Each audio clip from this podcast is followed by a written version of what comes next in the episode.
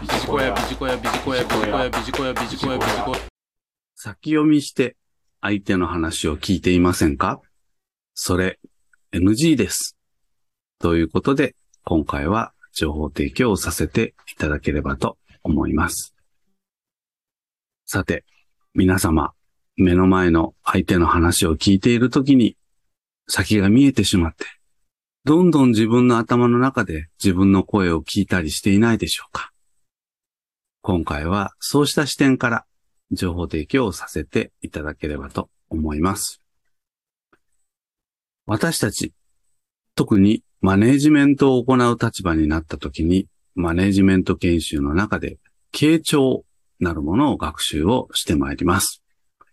この傾聴のヒントとして最初に出てくるのは、私たちの先入観や思い込みを棚上げをすることです。さて、具体的に言うと、先入観や思い込みを棚上げするとは、どんなことを意味をしているのでしょうか？実は、相手の話を先読みしないということでございます。これが案外難しいんです。特にベテランになればなるほど相手の話が読めてしまいます。これをやめるのが先入観や思い込みを棚上げすることです。相手の話を先読みするということに関して申し上げますと、その先読みが当たっていることもありますが、実は外れていることも多いんだということなんですよね。ですので、改めて目の前の相手に集中して話を聞いてみましょう。今回は、傾聴のポイントを3つご案内をしてまいりたいと思います。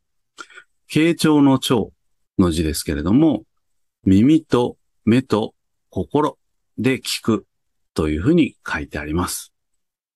一つ目のポイントは耳で聞く。すなわち相手の言葉、バーバルを聞くということです。二つ目、目。相手の表情や身振り、手振り、こうしたところも含めて聞く。すなわちビジュアル。こんなところも聞くということです。最後に三つ目。心です。声のトーンや声の大きさ、小ささ。すなわち、ボーカルを聞くということです。傾聴の三つのポイント。耳と目と心で聞く。バーバル、ビジュアル、ボーカル。こんなところを改めてぜひ意識をしていただければというふうに思います。最後にまとめになりますけれども、この傾聴を意識して目の前の相手の話を聞くと、必ず新しい発見があります。これまではついつい先読みをして、自分の頭の中で自己完結をしていたことが、実は相手はそうではない。特に昨今、職場においては、ジェネレーションギャップ、世代の違い、なんていうことも、特にマネージャーの方々からは、幾度音に語られることもありますけれども、ぜひ、心当たりのある方、傾聴を意識をし、先読みしない、こんなところを押さえていただければいかがでしょうか。以上、先読みして相手の話を聞いていませんか？それ NG です。ということで、情報提供をさせていただきました。